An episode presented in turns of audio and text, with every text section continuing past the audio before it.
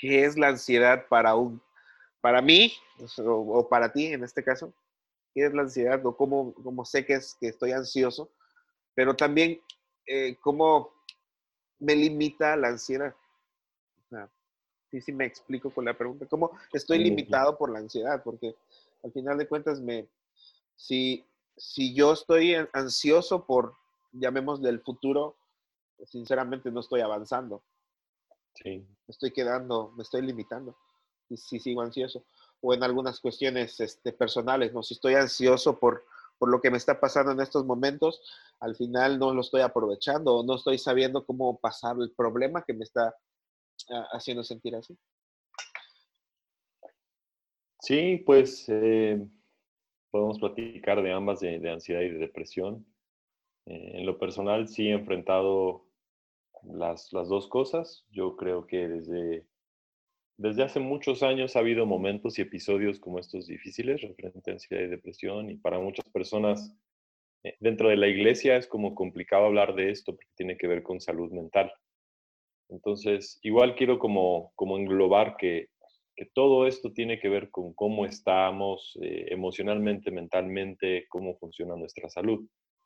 Estamos muy enfocados a cuidar nuestra salud física, eh, hablando de dolores de cabeza y estómago, no sé, gripes, todas estas cosas, como que es muy común y en la iglesia si lo hablamos no hay ningún tipo de, de tabú o de problemas, pero cuando hablamos de nuestra salud mental, ya allí comenzamos a decir, oye, pero eso no es más espiritual, es más aquí, si eso está bien, si eso está mal, como que hay muchas cosas a veces dentro de la iglesia que la gente eh, le, nos cuesta trabajo a lo mejor expresarlo, ¿no? Entonces, concretamente referente a ansiedad, hay varias definiciones a lo mejor clásicas, pero mi definición es que ansiedad es cuando nosotros estamos en un caos constante, pero que también es incongruente, como que no encontramos cómo darle eh, comprensión a todo lo que nos está pasando. Y se convierte caos que se repite y se repite y se repite. Hay diferentes tipos de, expresiones que tiene ansiedad. Puede ser social, entonces tú vas a una reunión y hay mucha gente y se convierte como que caos. Entonces estás intentando en tu mente darle como solución a, a cómo te sientes, a, ah, mira, esta persona ya me vio, mira, esto pasó, mira esta situación, mira esta tal, esto, y a lo mejor hay esto. Entonces, socialmente ahorita hay mucha ansiedad social, porque nos sentimos que hay un caos de que si salgo a la calle me están viendo y se puso el cubrebocas, si no, si esto, esto, y si esta persona, y si el virus está aquí, si está allá, y si está por acá. Entonces, ese caos y es incongruente en el sentido de que no le podemos dar fin constante, continúa, continúa, continúa, continúa, continúan esos pensamientos, continúan estas cosas. Y eso nos hace a nosotros estar en un estado donde nuestra mente no puede resolver eh, estos episodios de, pensamiento. También puede haber ansiedad referente a, nosotros, a cómo nos sentimos, puede haber ansiedad, eh, sí, del trabajo, del dinero, entonces es como esta necesidad de poder decir que no tengo dinero, ¿cómo lo voy a resolver? Ya me corren del trabajo, ya pasó esto y no encuentro, entonces se alimenta. y el conflicto con la ansiedad es que pensamientos alimentan a pensamientos que alimentan a más pensamientos. Esta es la parte como mental. Ahora viene la parte física. Tu corazón late más rápido, sientes eh, en todo tu cuerpo como, que a lo mejor empieza a, vibrar más rápido, como que algo está pasando en todo el ser que no puedes explicar. Eh, puede llegar a, ya a crisis ¿no? de ansiedad o ataques de pánico, que ya es cuando tienes la boca seca, se te entumen las manos o los brazos, a que empiezas incluso a pues, llorar, no, no, entiendes todo lo que está pasando. Entonces, lo que hace la ansiedad es como una sensación de, desorientación total, en que no sabes por dónde, porque como los pensamientos se vuelven para todos lados, no, no los puedes dar congruencia, no los puedes eh, como que conectar unos con otros. Entonces, eso nos causa que, que literal nada más estamos como en esta marea, ¿no? Como en un mar que nos va llevando, nos va guiando. Para algunas personas es como si vas al mar y te agarra la ola y te empieza a revolcar y, estás ahí, ¿no? Y te revuelque, te revuelque, te revuelque, ya no sabes. Lo que pasa en el mar es que ya no sabes ni para dónde está hacia arriba ni hacia abajo. Muchas veces la razón por la cual la gente se ahoga es porque cuando pasa eso no saben hacia dónde está la salida, ¿no? Entonces nadan, pero nadan hacia abajo, no nadan hacia la salida. Y es lo que pasa con la ansiedad, que ya no sabemos para dónde nadar, si a la derecha, a la izquierda, arriba, abajo, a dónde está la salida. Entonces, es más o menos cómo se siente la ansiedad. Si uno busca definiciones, no hay una, definición así como súper fija, no hay todavía como una definición adoptada por todo más que una sensación de todas estas cosas que uno puede describir. Hay que entender que va más allá que preocupación, y es diferente a temor, porque a lo mejor a veces cuando hablamos de esto, pues es como, pues ya cálmate. Ah, Sígueme para más consejos. Sí, exactamente. O sea, y, y, en general esta es la respuesta que decimos, pues cálmate, todo va a estar bien. Y la persona te va a decir, no, o sea, no se trata nada más de calmarse. Y la razón por la cual uno no, no puede calmarse inmediatamente o tan fácil o tomar control es básicamente esto que ya, ya entró a nuestro cuerpo, ya es una reacción biológica, es una reacción de pensamientos y puede llegar también a algo que ya nuestro espíritu también está tomando. Entonces ya todo nuestro ser ha tomado esta, esta situación de, ansiedad. Entonces es, es más complicado de que alguien nada más voltea y te dice, cálmate, ¿no? Eh, no es una falta de fe estar enfrentando ansiedad o depresión, pero sí necesitamos fe para salir de esta situación. Sí, me gustó mucho esa idea del mar. recuerdo un video muy chistoso, pero de una señora que está sentada en, el mar y la ola la empieza a revolcar, a revolcar, a revolcar. Básicamente esa es la ansiedad, ¿no? Sí. Es un ciclo repetitivo, este, casi infinito, en el, cual, en el cual no es tan fácil salir. Eh, ¿Sufriste en algún momento ansiedad? Sí, ah, yo creo que primero sufría más depresión, a lo mejor lo puedo reconocer, em, sí, desde hace muchos años, a lo mejor por ahí desde adolescente. Ansiedad ya más, más reciente, yo pienso que ahora se, se ha juntado con cosas dentro de la iglesia y sí, ha habido momentos en, personalmente que yo tenía ataques ya como crisis de, de ansiedad y curiosamente eh, empezaban más los domingos en la tarde llegaba yo, este, estaba yo en mi casa ya domingo en la tarde eh, y empezaba a, sentir igual en todo mi cuerpo como cosas bien raras, el corazón latía, es como un, sí, como un, no sé, como que empieza a sudar frío, es una sensación que en tu cuerpo algo está pasando. Yo lo, yo lo entiendo como que empieza a, vibrar de una manera diferente y, y, la primera ocasión terminé como llorando en la cocina de mi casa, ¿no? Como que no entendía qué me estaba pasando. La sensación era como de mucha soledad, como de estar muy apartado, como de, de no poder entender.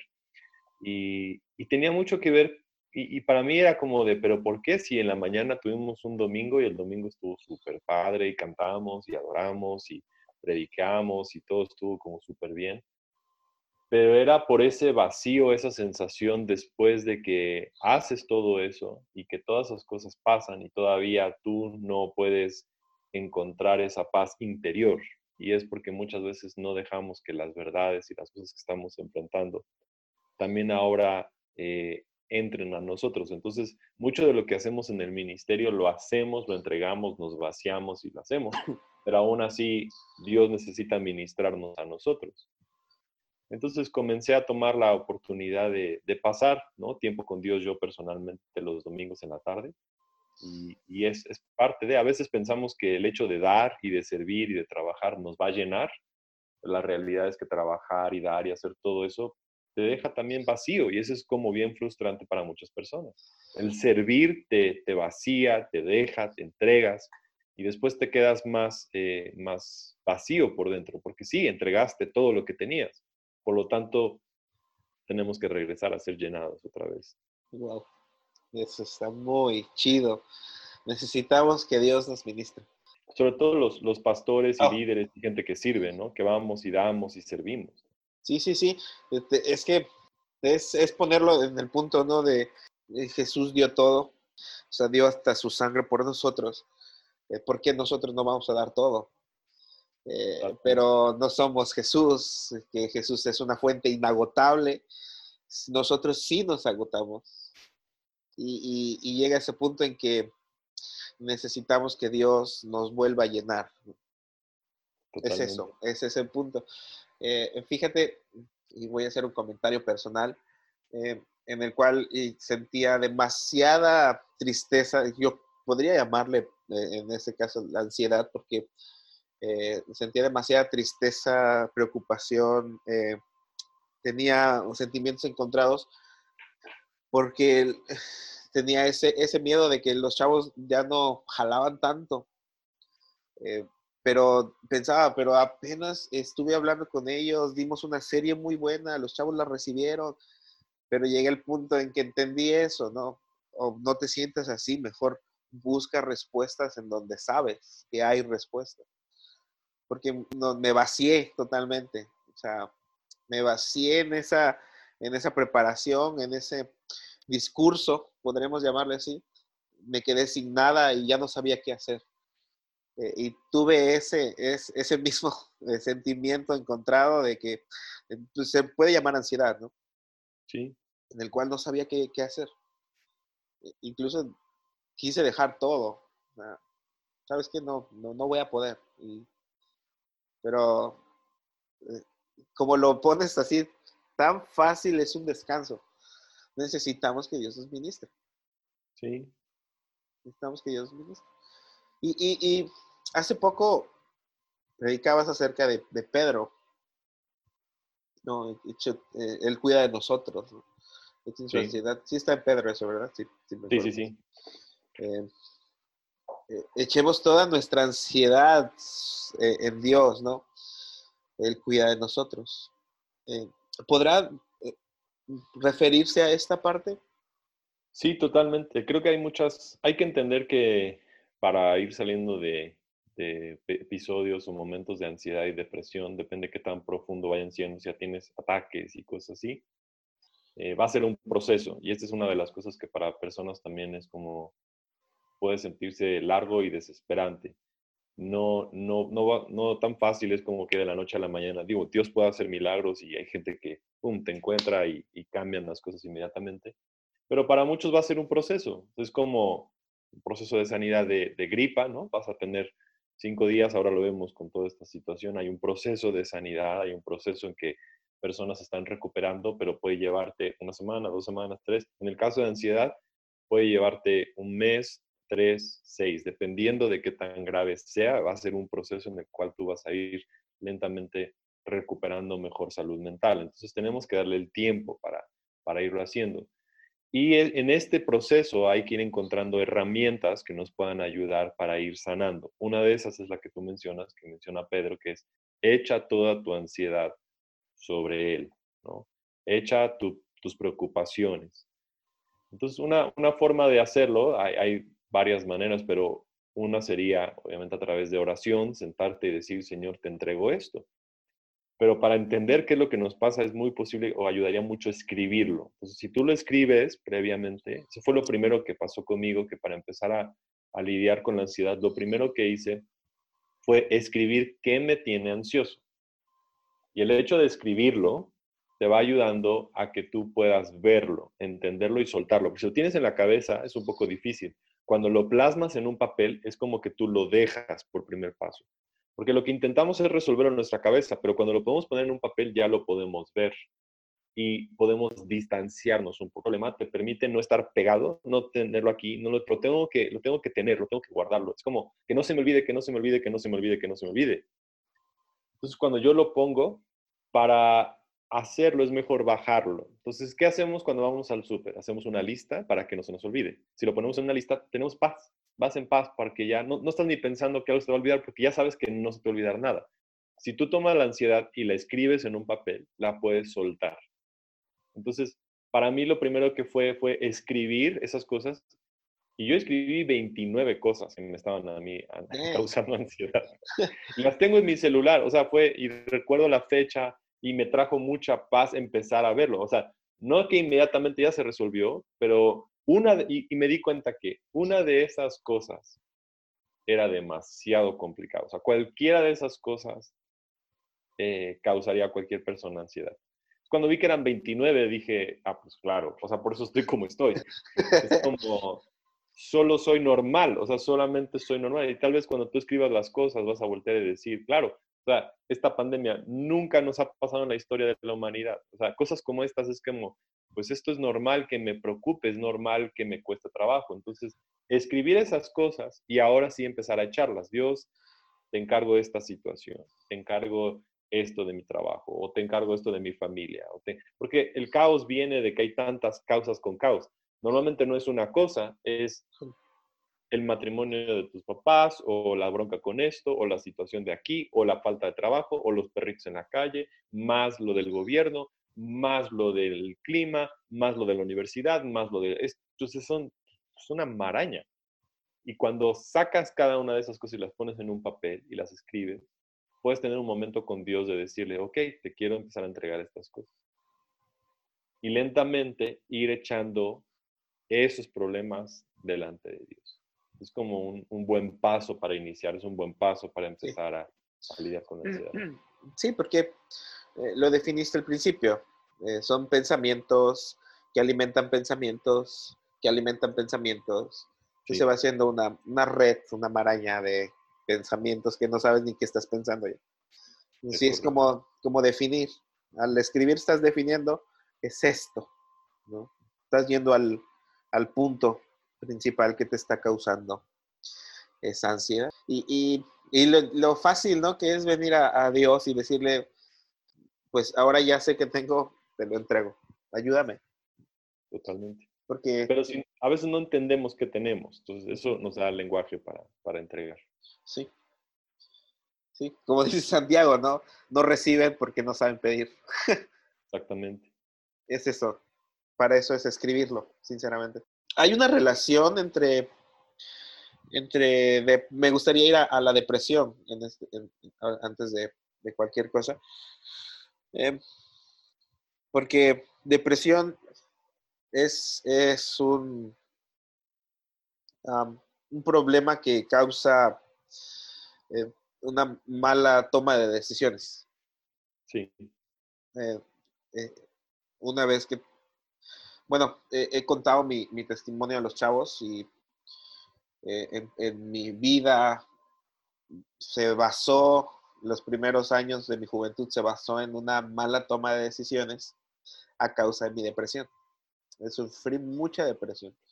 Entonces, eh, segundo de prepa, anduve por acá hasta arriba, haciéndolo bien. Eh, era muy bueno en lo que hacía, jugaba fútbol muy bien, estudiaba muy bien, este, toca, empecé a tocar mejor, eh, pero después del segundo año de, prepa, tercer año, fue una picada, una, una caída libre.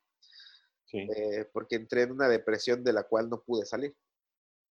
Entonces, depresión es una mala, es el comienzo de, tomar malas decisiones. Yo lo, lo, defino así.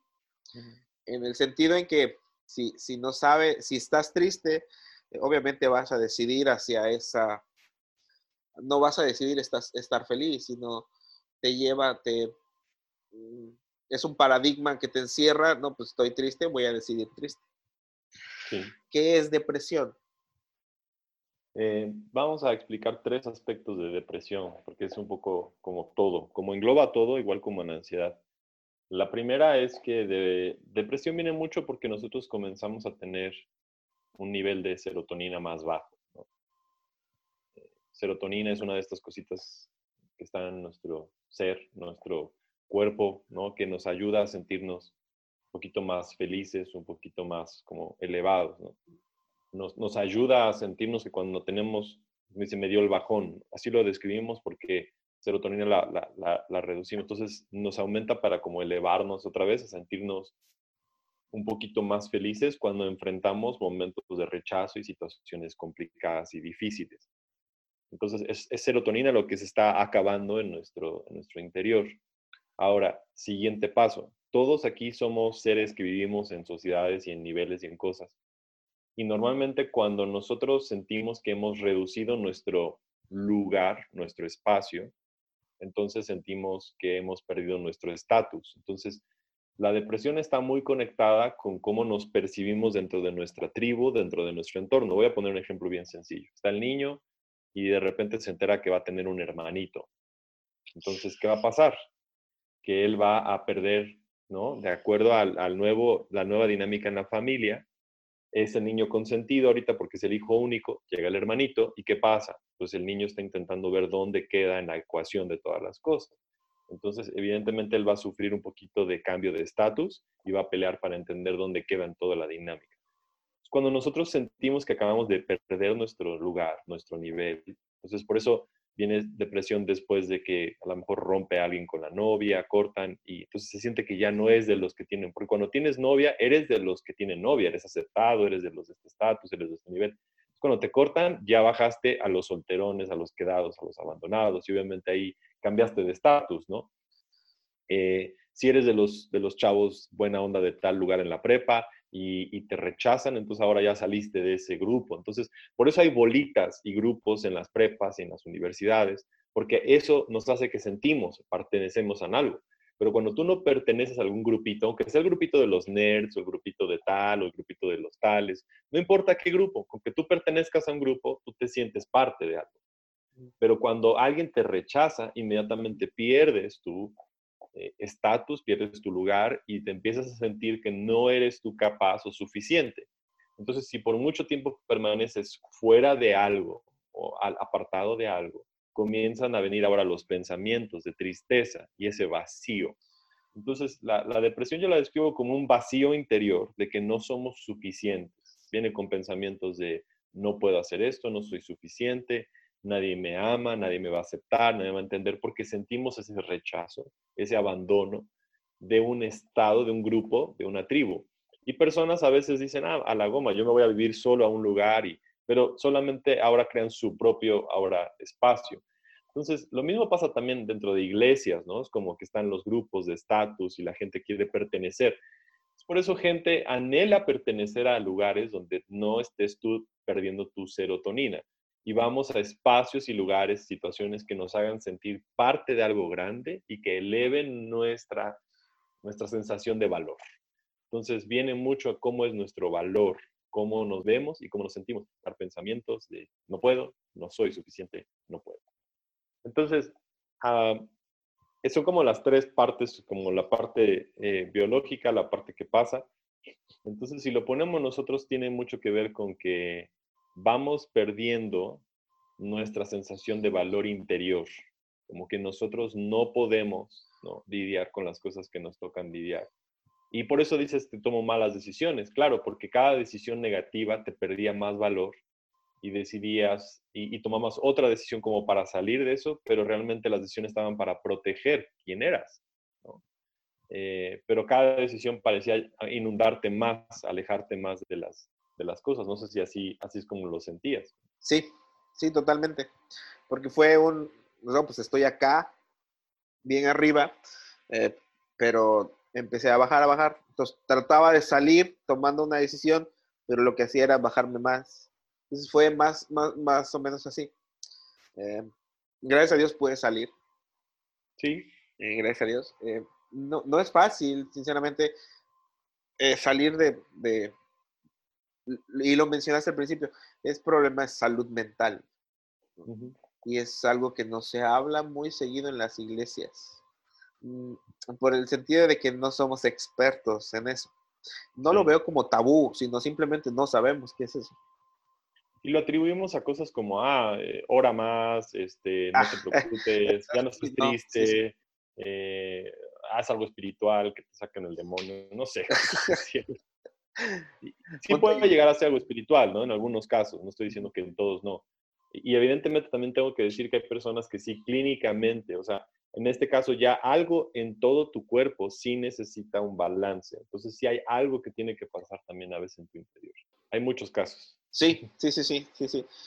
Me, gustaría nada más mencionarlo y, que me ayudes a, a, esto. Conocí a, a un amigo hace tiempo que estuvo a punto de suicidarse por ese, e, e, ese, ese mal depresivo que tenía.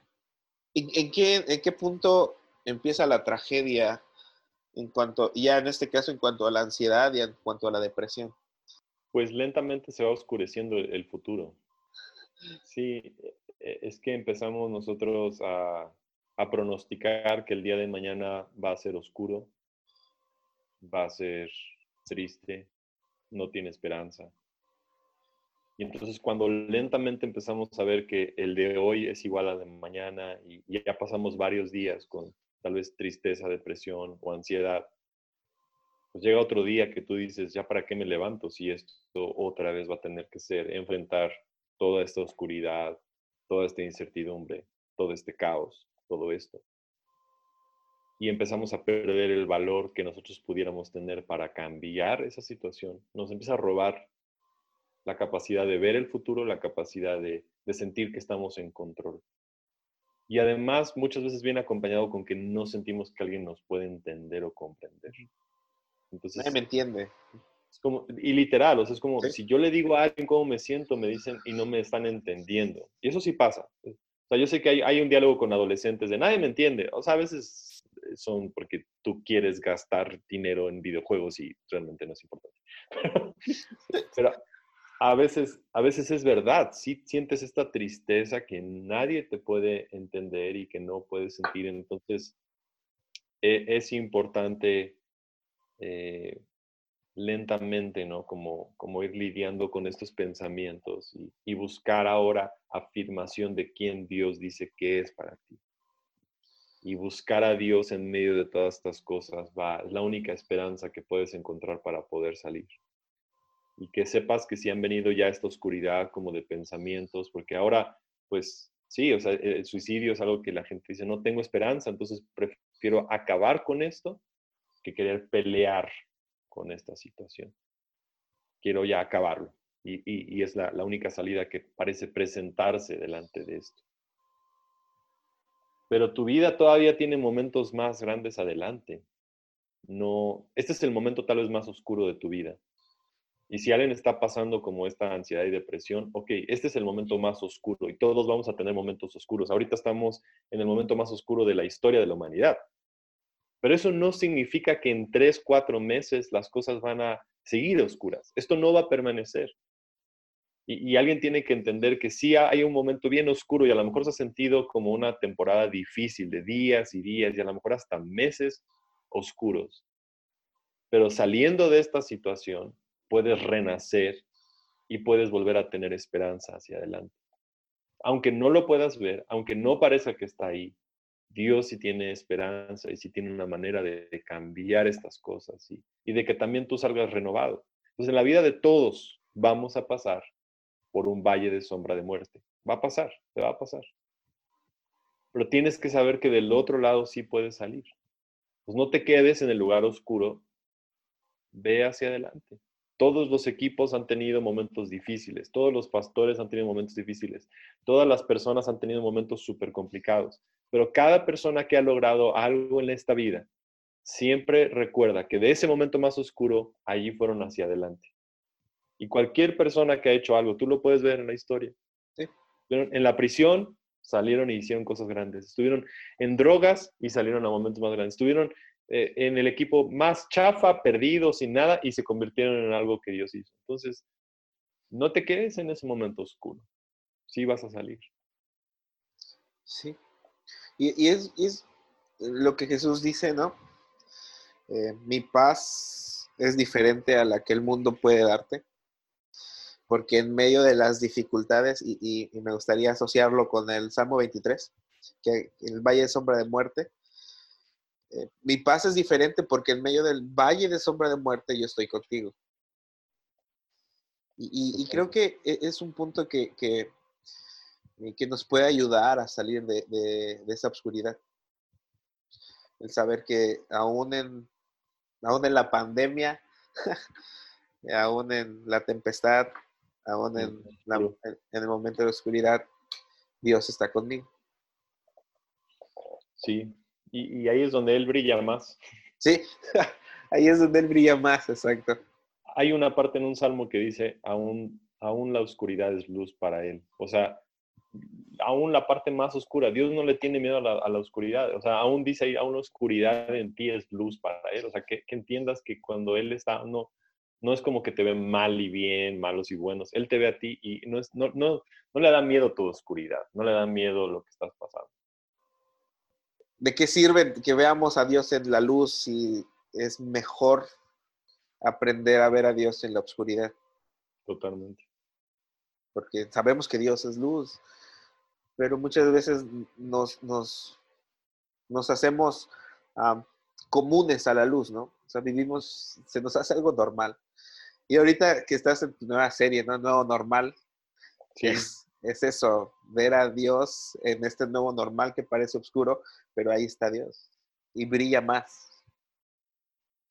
Y, él está haciendo cosas, ¿no? Detrás de las cámaras, ¿no? No estoy diciendo que él lo causó, de ninguna manera Dios causó todas esas cosas, pero él está. Sí. Él, él, está cambiando, él está obrando, él está haciendo cosas, está renovando. Entonces, cuando el mundo parece que está en caos, él está como, no, espérense, yo, está construyendo cosas extraordinarias. Eh, tampoco estoy diciendo que, que va a ser eh, más fácil librar estos momentos de ansiedad, librar momentos de depresión, porque no es fácil, eh, pero es más, eh, es más factible salir de la mano de Dios que salir solo. Sí. Entonces. Sí, sí, sí. Yo lo único que diría es pide ayuda, o sea, no, no tengas pena, no lo pases solo, no lo enfrentes, no dejes que la oscuridad te consuma, no, tengas temor de, levantar la mano y decir necesito ayuda. Mm. Eh, entonces, sí es muy importante que, no lo pases solo.